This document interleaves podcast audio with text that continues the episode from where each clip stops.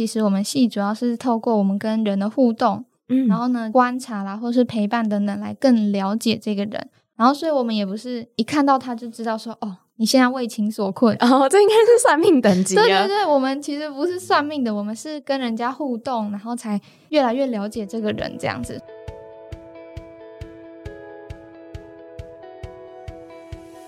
嗨，欢迎收听一零四高中职 Podcast。在学生期间，我们都经历过课业压力、升学迷惘，或者是有各种烦恼的阶段。这个节目将透过四个系列主题，与你一起探索方向，讨论课纲升学，了解科系与职业，并聊聊校园生活大小事。我们期待你听完节目之后，能够获得知识与成长，更愿意付出行动。Hello，大家好，我是节目的主持人 Lily，目前是大学刚毕业满一年的学姐。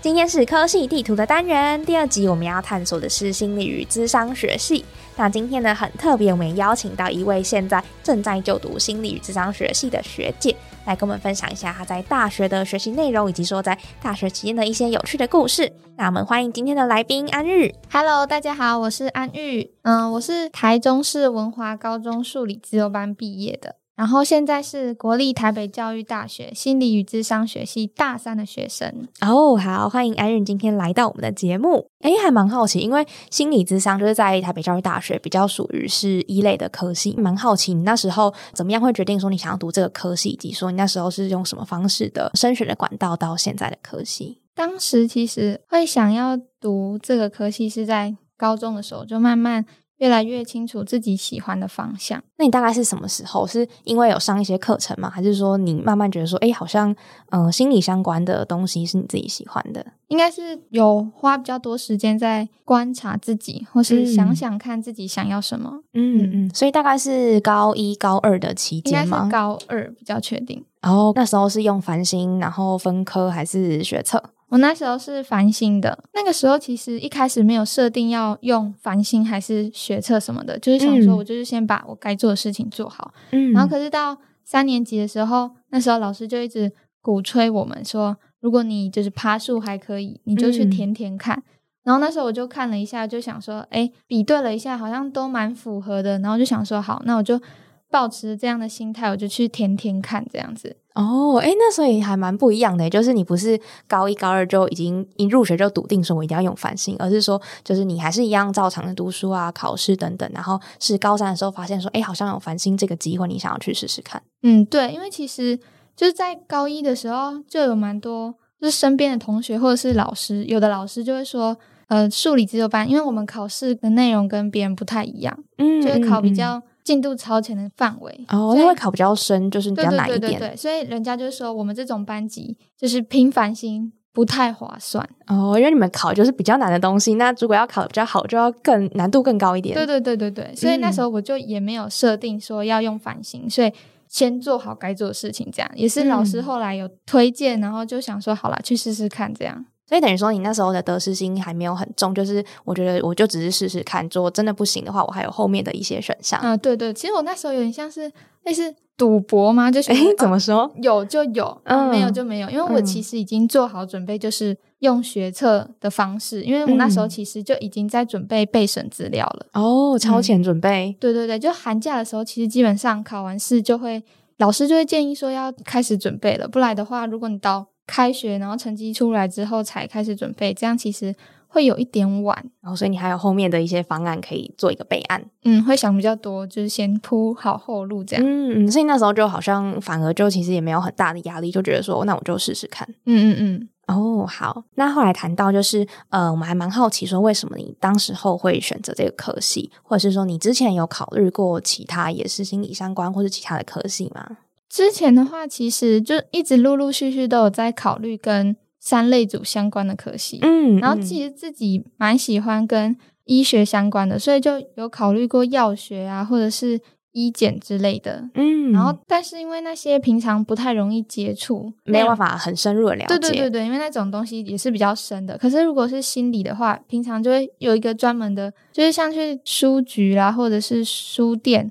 就会有一个区域大心理学的书。，对你就会自己被那个吸引，然后就看看看，发现哎，诶其实还蛮有兴趣的，嗯，然后就会自己去了解这样。逛逛书店，然后看相关的书，等于算是一个你想读心理相关的一个启蒙点。对，算是就是从生活当中找自己喜欢的事情，这样。那你到现在回想，你还没有觉得有一些就是原因或者是一些故事，你觉得刚好也是呃让你走上心理相关这一条路？还有就是有一次，就是呃因为身体不舒服，然后呢就去医院。然后那时候其实觉得自己觉得蛮严重的，嗯，然后所以我就觉得说很害怕吧。最后就是医生他们就有很有耐心的，就是帮助我。然后呢，最后我就慢慢的好起来了。然后就觉得说哇，医生这个职业真的是很伟大。我就觉得说我以后一定要。当医生那时候就是这样子想，哎哎，那那时候想当医生，那为什么会跟你现在的方向有关系？但因为其实当医生大家都知道，就是你要比别人付出更多，或者是说你要有一点点的天分在。哦，对，因为医学院也要读七年，然后还有实习什么的，然后就觉得说自己好像。没有办法负担那么大的量，就觉得自己好像还没有到那种可以承担这么大的责任，然后再加上自己成绩也是普普通通这样子，就觉得说说不定有其他的科系，然后也是符合我当初的这个想法的，然后就想到说，哎，其实还有很多科系也是可以帮助别人，然后就慢慢的跟自己生活当中喜欢做的事情联想在一起，然后就觉得说，哦，那其实心理智商系这个。也是一个可以考虑的科系，这样，嗯嗯，所以就是慢慢的去了解更多相关的资讯，然后就确立的时候，我就是想要往这个路上前进，嗯，然后其实也有老师，然后家长也有鼓励，因为像有时候。就会跟同学互动，他们就觉得说：“哎，其实你蛮适合这个方向的哦。”同学们也觉得你的特质很适合，对对对，就跟我相处之后，他们可能觉得我也蛮适合，然后就身边的人也有支持，就觉得嗯，那真的好像可以往这个方向试看看。哦，哎，那所以你爸爸妈妈就是到时候在填志愿的时候，他们反而是还蛮鼓励你的所有的决定。嗯，其实他们蛮支持我的。嗯，那你会觉得说有哪一些特质会比较适合心理与智商学习？我觉得最基本就是你要不排斥跟人接触，或者是你要喜欢跟人接触。嗯，因为你们每天就是会在跟人相关的事情上面。对对对，真的，其实蛮多东西都可以培训的，但我觉得你自己原本要有一点点，比如说同理心啦，嗯，或者是你要不能够太急着想要把事情做完，因为这样子在。智商关系中也不利于我们的这个互动哦，就是你要很沉得住气，然后你要把你需要做的事情都按部就班的完成，而不是说我一下子就要跑到终点那种感觉。嗯，对对对，嗯，因为其实心理智商应该算是一个还蛮长期的嘛，就是它是一个持续性的一个活动吗？算是，因为通常就是短的智商大概十次、十二次的都有，但有的其实就会。超过，然后有的结束了还会再回来，所以其实它是一个蛮长远的。也有人就是做了智商，做了两三年之类的。它其实是一个真的还蛮长期的活动，没有办法一触可及就完成的那种事情。这样听起来好像也需要一些耐心，嗯，因为你要慢慢引导，嗯，所以大概总结一下，安日分享的就是，呃，大概三个点。第一个就是你要有助人嘛，或者是你愿意跟别人接触的那个心。那在第二个，你的个性上面可能也没有办法太过急躁，你必须要很一步一步把你需要做的事情完成。然后第三个的话是耐心，就是你需要陪伴你的个案完成你智商中间的每一个步骤。那我还蛮好奇啊，因为大家听到心理智商的学系，他们都会说：“哎，那你会不会读心术？或是你现在知道我在想什么吗？”那安玉你自己会不会有遇到这种，就是同学们常常对你的一些刻板印象吗？我觉得其实现在好像网络蛮发达，就是有的时候都会有那种什么梗图，就是不要这样子对我们说什么，然后就就什么科技都会对你说什么，比如说哦，呃，你是什么呃教育系，那你出来就要当老师的这种东西。所以其实同学好像。可能多少都有看过这些，就不太会讲这些比较刻板印象的话。但是如果是长辈，比较不会知道说，或者是他们可能想要跟你拉近距离，亲跟亲戚就是吃饭什么，他们会说：“哎，那你现在读这个科系什么什么的之类的之类的。”所以感觉好像长辈比较容易会讲这种话，但同才好像比较少。那你觉得，就是如果说我们要矫正这种大家有可能还是会有的一些刻板印象，你觉得呃，应该要怎么样去诠释心理与智商学习比较好？就我觉得，其实我们系主要是透过我们跟人的互动，嗯，然后呢观察啦，或是陪伴等等，来更了解这个人。然后，所以我们也不是一看到他就知道说，哦。你现在为情所困。哦，这应该是算命等级。对对对，我们其实不是算命的，我们是跟人家互动，然后才越来越了解这个人这样子，所以嗯我们也是需要收集一些资讯，然后再把这些资讯整合的，这样所以背后还是有相当程度的专业的一个训练。可以这么说。嗯，嗯，那还蛮好奇，就是心理咨商学系你们到底在学什么样子的内容呢？安玉可以大概跟我们分享一下吗？基本上我们的内容可以分成三个，就嗯是研究方法，然后心理学知识，还有咨商理论与实务。哦，那研究方法大概是什么样子的类型？研究方法比较像是初级统计，然哦后统计学心理测验。嗯但这个嗯心理测验不太像是就是网络上做的那种心理测验，那大概是什么样？是像是我们平时说辅导课里面会有的那种生涯兴趣的那比如说老，师会教你，呃，你要怎么解释，嗯或者是你要怎么帮人家算分数，或者是你要怎么样子让这个心理测验的结果更符合你需要的，而不是只是说你做完然后就放在那边而已。哦，它可能还是有一定的，比如说信度或者效度的问题，对对对就是你不能只是一个很简单的游戏的测验，这样好像没有嗯办法真正得到你想要的东西。你还要搭配它，然后来去做解释啊，或者是来去更接近个案之类的，哦，听起来也是一个蛮难的一个科学，这样子。算是我们我们系当中就是比较大魔王吗？哦，比较硬的课程，对对对对，哦，那大概是大一的时候会有吗？就大一、大二、大三都有，哦因为它跟数学相关，所以嗯大家可能就会觉得说，呃，我们这个系好像不用再算数学，但其实没有，我们还是要算数学。哦，哎，那如果数学可能没有很好的同学，他们可以胜任这些课程吗？其实我觉得可以，因为它不太需要计算或什么的，只要上课听，然后理解，其实就好了。因为我们很多资料都是你懂，然后你把它丢进去，它就会跑出来了。哦，统计软体相关的对对对工具。嗯，那关于心理学知识的话，是一些比较普通、比较入门的相关的基础课程吗？嗯，有比较入门的，然后也有比较专门的。像入门的就是普通心理学，嗯，就在大一的时候，他就会几乎每一种心理学都会教到，比如说发展、人格或者是认知等等之类的。然后比较像是一个概论的一个嗯方式。对对对，然后在下学期开始，其实就陆陆续续会有专门的课程，像是社会心理学啊、人格心理学或者是组织心理学等等。然后你刚刚说的是大一下吗？嗯，大一下开始会有，然后大二上还有大二下都也会开这样子。因为普通心理学很重要，是它可以让你知道心理学的概览嘛，嗯大概在做什么。这样你之后其实，在选择你要修哪一些课的时候，你也比较好去做选择。嗯你只要说哦，当初在上普通心理学这个单元，我很有兴趣，那说不嗯定你就可以之后去选修这个的专业，这样子。哦，所以其实也是一个蛮好的探索的机会。你可以先大概知道说，哦，你之后未来，比如说我大二、大三、大四，可以往哪一个方向再去往下读。嗯，对，因为其实心理学的范围也蛮广的。那对于就是智商理论跟实务这一块，你们大概会有什么样子的课程的例子？我觉得这个区块比较，就是我们跟心理系比较大的差别嘛。嗯，怎么说？就因为我们的系叫做心理与智商学系，就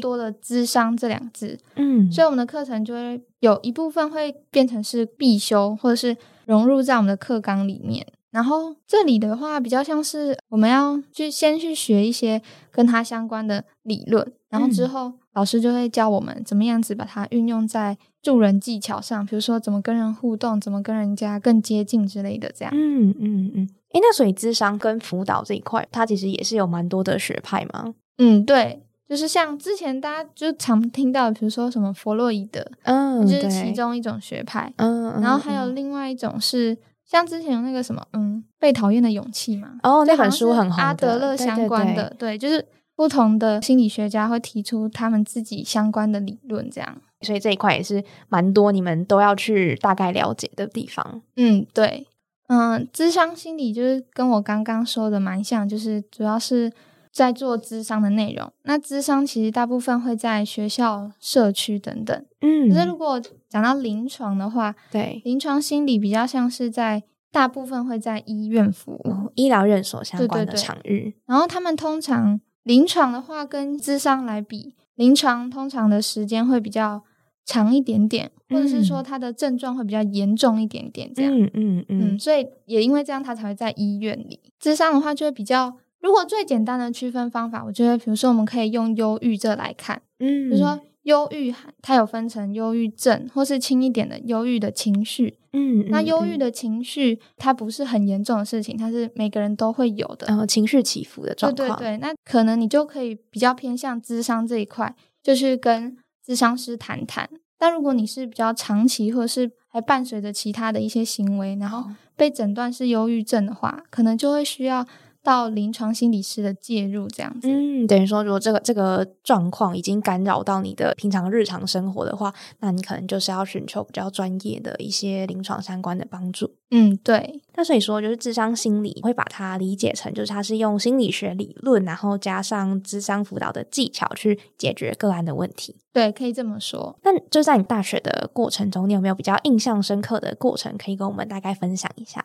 如果是比较印象深刻的话，应该是我有修过一堂课，叫做表达性艺术治疗。哦，诶，表达性跟艺术治疗这好像是两个不同的东西。嗯，对对对，其实艺术治疗它也可以当做单独的一门课。嗯。那如果加入了表达性的话，它就会变成像是其中一类的艺术治疗，然后是跟表达性相关的。哦，等于说是用另外一个方式去教我们怎么样去表达你的想法或者你当时候的情绪嘛。嗯，可以这么说，像是表达性艺术治疗有，比如说舞蹈治疗，或者是嗯。音乐治疗，或是绘画啦等等之类的，这些都可以帮助我们的个案，或者是我们平常的这些人来去表达我们的想法。因为有一些人他可能不太会直接讲嘛，或其实他自己也不知道自己在想什么，这样可以帮助他说出他说不出来的话之类的。哦，了解了解。那还有没有其他的课程？你觉得也是蛮有趣的？我觉得还有一个就是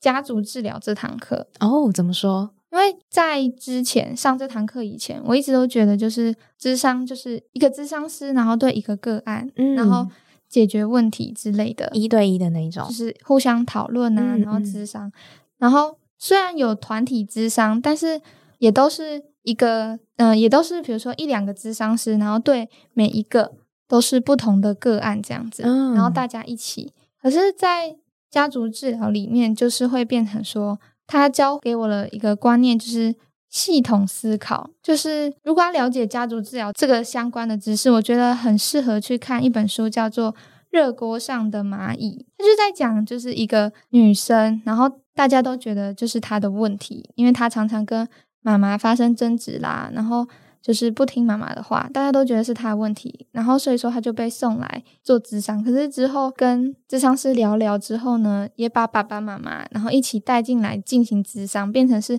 一整个家庭进行智商之后，就发现哎，其实好像是爸爸妈妈的婚姻状况导致了这个小孩子这样。哦，所以所以等于说，我们透过就是家族治疗这个方式嘛，你可以去比较有系统性或者纵观性的去了解说这个事情发生的原因，或是怎么样会造成这个个案有这样子的行为。嗯，就不会一直是说他的问题而已，而是其实他哦身边的人啊、环境等等都会影响着他。嗯，诶，我觉得其实学这门课也是蛮有用的，就可能我觉得应该也可以帮助，就是大家在看事情的时候，虽然说可能不只有个案，就是你在看每一件事情的时候，你都可以用一个比较完整或者全面的观点去看，而不是说你只有只听一个人的话之类的。嗯，对，就是比较全面性，不会那么的狭隘这样。嗯嗯，真的是还蛮有趣的。那还有没有系上有比较特色的课程可以举个例子吗？特色的课程的话，就是危机处理这堂课吧。哦，诶，危机处理大概会怎么样子进行？就是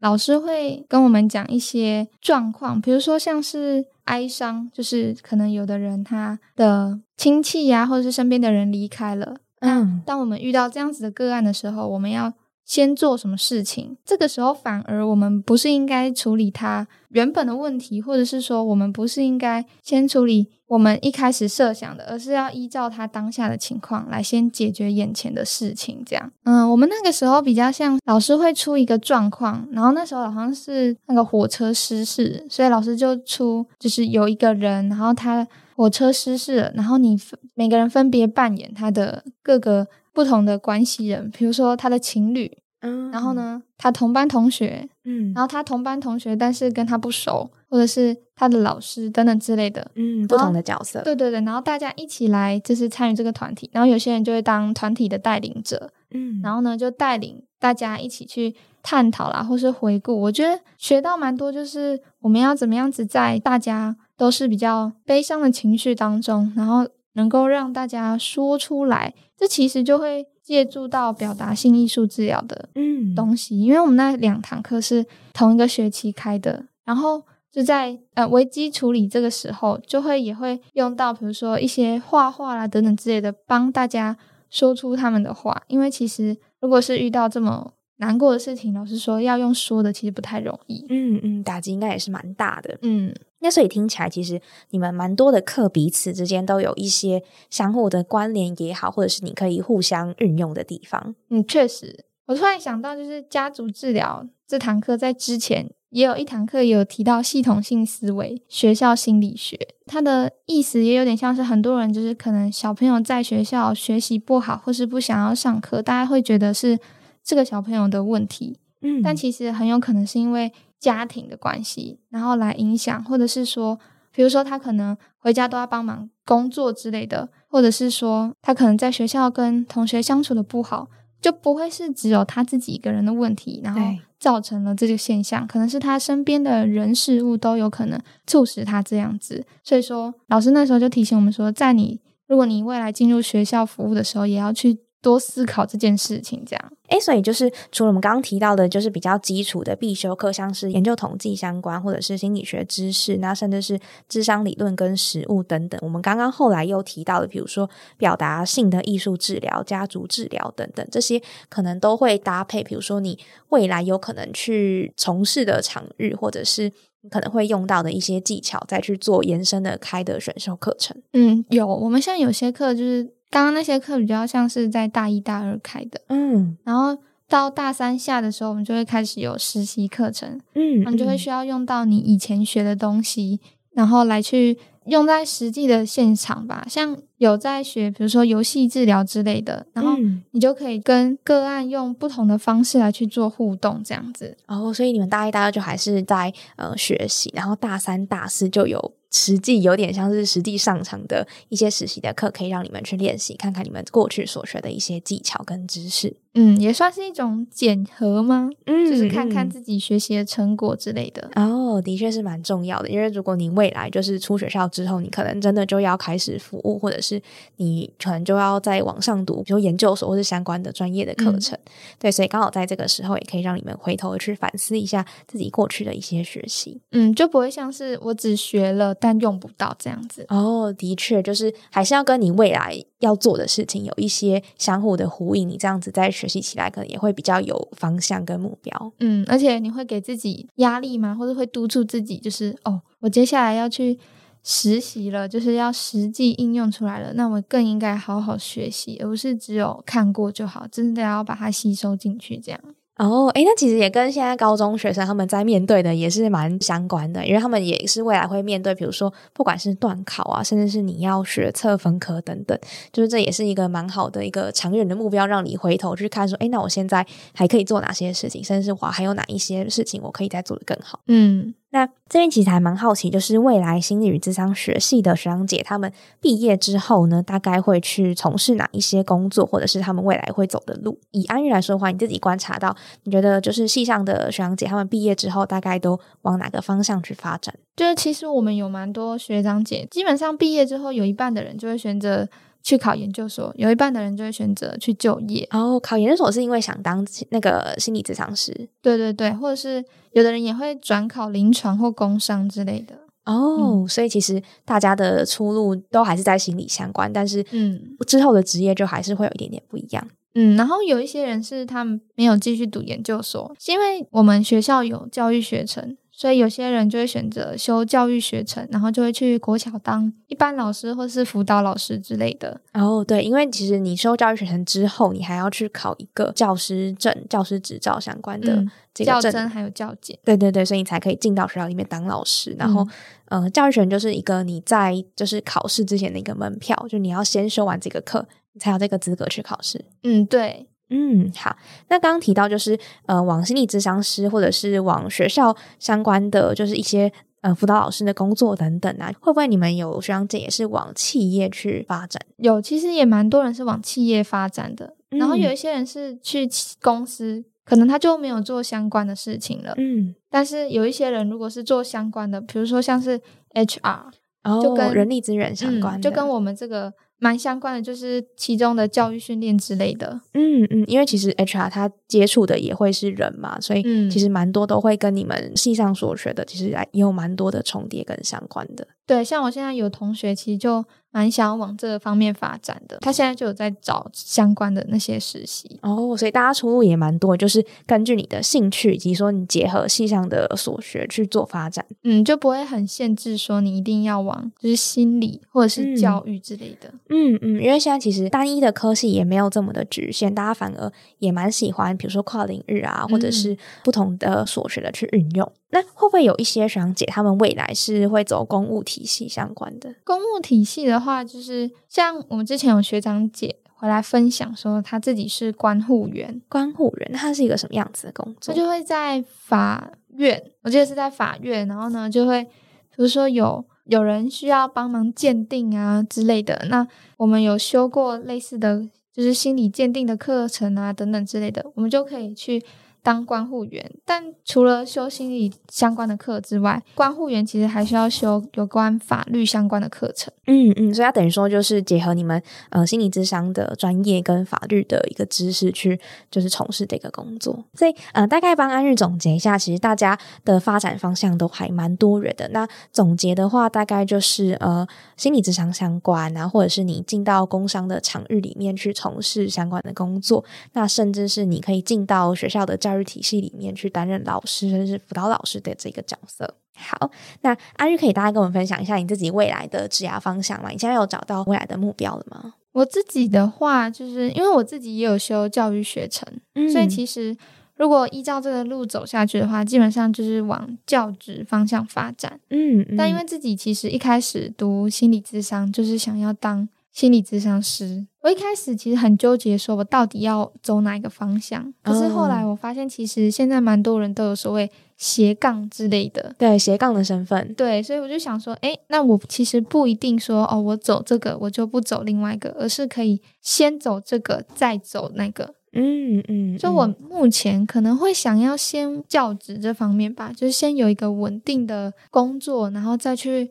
达到自己，就有点类似那种马斯洛的需求理论、对，你要先往那个心理生生理那边，然后再往上，你最高才是一个自我实现。对对对对，差不多这个概念，就是先有一个稳定的工作，养得起自己，然后再、嗯、再去往自己喜欢的心理智商去走，因为。其实读心理智商研究所是很长的一条路，因为你要全职实习，你就是、嗯、好像是没有薪水的。哎，那全职实习是要几年？一年，一年。对，然后你读书要两年，嗯、然后所以基本上是三年的时间左右。哦、然后我之前就有意无意的跟爸爸妈妈说：“哎，你们还要再养我 多三年。”然后他们就一个惊讶，这样。我后来就觉得说，好像其实。如果是自己先去当教师，然后存一点点钱养自己的话，其实好像也是一个不错的选择。嗯嗯，哎，那这样听起来，其实心理智商它也是快要跟医学系差不多，就你是四年的大学，然后两年的研究所，加上一年的实习，然后你才要再去考那个证照嘛。嗯，你这样说，我好像才发现，好像有点像哦。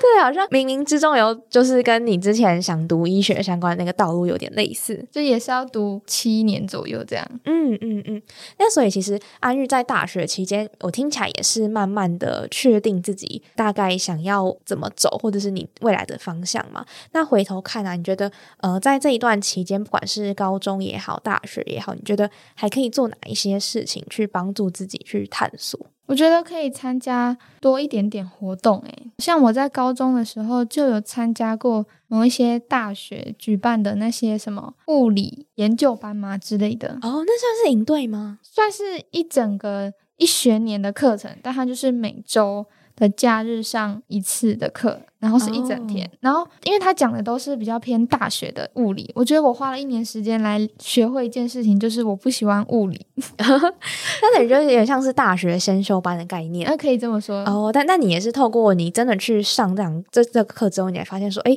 好像物理这个东西的确就不是我有兴趣的。嗯，我觉得其实大家不一定要想说，我选这个就是一定要找出跟这个相关的兴趣。嗯你如果确定自己不喜欢这件事情，也是一个很好的探索。嗯，它对你来讲就是一个停损点，我就停在这边，那我再开另外一条新的路去尝试或探索不同的事情。嗯，没错。好，那如果现在在听的学弟妹啊，他们如果对于心理相关的科系有兴趣的话，你觉得他们现在可以怎么样子去认识？像我自己有听到的一个方法，就是比如说你可以先观察自己，其实我自己也是这样，你就会先看看自己平常喜欢做的事情有什么。嗯，平常的兴趣或者你花最多时间的地方。像我自己就是很喜欢看跟狼人杀相关的节目，我很喜欢去观察别人嘛，或者是哦你在跟别人玩的时候，你就会觉得跟人家很亲近。哦，你要感受到，比如说他现在讲的话，或他的情绪起伏，对对然后肢体语言等等的。嗯你就会，尤其是如果你是面对面玩游戏的话，你就嗯更能够有这样子的感受或是训练，然后就发现自己其实蛮喜欢跟人一起互动啊、接触之类的。所以我觉得就是看一下身边自己平常喜欢做的事情，然后你去想想看为什么你会喜欢这件事情，这样。嗯嗯，因为你喜欢看狼人杀，一定不会是我就是喜欢看。那你嗯一定有一个原因。你为什么不看韩剧？你为什么不哦看综艺？你为什么就是看它？我觉得？可以去多想一点。虽然可能一开始他没有那么好想，但是你就可以去多思考，或者是嗯问问看别人之类的，看他们觉得哎，帮你想看看，你觉得我为什么会喜欢这件事情之类的。哦，哎，听起来是一个蛮棒的方法，就是你自己去由内反思自己之外，你可以向外去问身旁的朋友，嗯或者是老师，甚至是爸妈也好，就可以请他们都给你一点回馈或是意见。对对对，要懂得利用身边的资源。嗯嗯，真的是还蛮重要的。所以其实透过其他人的一些回馈也好，其实也可以帮助你自己去厘清你自己的盲点嘛，可以这么说吗？嗯，我觉得像以我自己的例子的话，就是身边的人那时候就会跟我说，发现到我自己有怎么样怎么样的特质，然后就会建议我说，我可以适合往哪些方向。像有人就说，他们觉得其实我蛮适合去做业务的，诶，他们是看到你什么样子的特质？就可能虽然这里可能听不太出来，因为我其实有点紧张，可能平常跟别人说话的时候是比较嗯、比较会开玩笑吗，或者是会比较、嗯蛮容易拉近距离。对，然后再加上有的时候蛮会说服人的之类的。哦然后他们就觉得说，哎、我好像蛮适合做业务，我之前都没有想过，就觉得哦，其实跟别人聊一聊，就会你会更知道自己不知道的地方，就找到自己的盲点啊。嗯嗯嗯，那除了找到自己盲点，或是你不认识的你自己之外，或者是你也可以运用现在网络上常见的，或是一些相关的生涯的探索的测验或是工具等等的。我记得一零四好像就有，对，我们有一个生涯兴趣测验，就是嗯你的灵魂住了谁，对对，我觉得那个其实就它相较于一般的生涯兴趣测验又更，有趣。然后还更时候测出来是什么？浅显易懂。我记得史怀哲。哦，那那你觉得有符合吗？我觉得蛮符合的，因为那时候史怀哲好像就是什么牺牲自己帮助别人之类的，嗯有那个就是帮助别人的心。对对，有一点类似。哦，好，那也推荐大家，如果有兴趣的，想要知道你到底的测出来你那个结果是什么样子的人物的话，那我会把那个链接放在我们的资讯栏里面，大家也可以去试试看。那最后啊，你觉得在高中的期间最重要的一件事情是什么？我觉得在高中期间蛮重要，就是要早一点开始想想自己喜欢什么，嗯，早一点去认识自己。嗯，或者是找一些方法来去更清楚自己的方向吗。你即使不用很明确的知道自己喜欢什么，但你也可以知道自己不喜欢什么之类的，嗯嗯嗯就是多了解自己一点点。所以等于说，其实你可以去透过安日刚刚分享，不管是从你自己的兴趣也好，或者是找你喜欢做的事情也好，这些都是可以让你重新的去反思你自己到底喜不喜欢，或者是你有哪一些不喜欢的元素等等，都是你未来可以再归纳出你觉得你自己适合或者你有的特质。嗯，因为高中就要毕业之后，你就会面临人生其实蛮大的一个抉择，就是你嗯到底要往哪一个方向。对，算是第一个很重大的决定。嗯，在我们国小、国中就是爸爸妈妈叫你做什么，或者是对，就是身边的人怎么安排，那你就怎么做。可是其实很多时候到这个时候，你就是要自己去选择了。有的时候爸爸妈妈可能也觉得，哦，你都高中毕业，你十八岁了，那就交给你自己决定这样。所以鼓励大家在高中的期间，你就放胆的去探索或者是试试看。对，真的好。那我们也很想知道你听完之后的想法，欢迎你截图收听的画面到 IG 一零四 Senior High Podcast 上面 tag 我们，或者是敲完其他想听的主题，让我们一起在探索的道路上加油吧！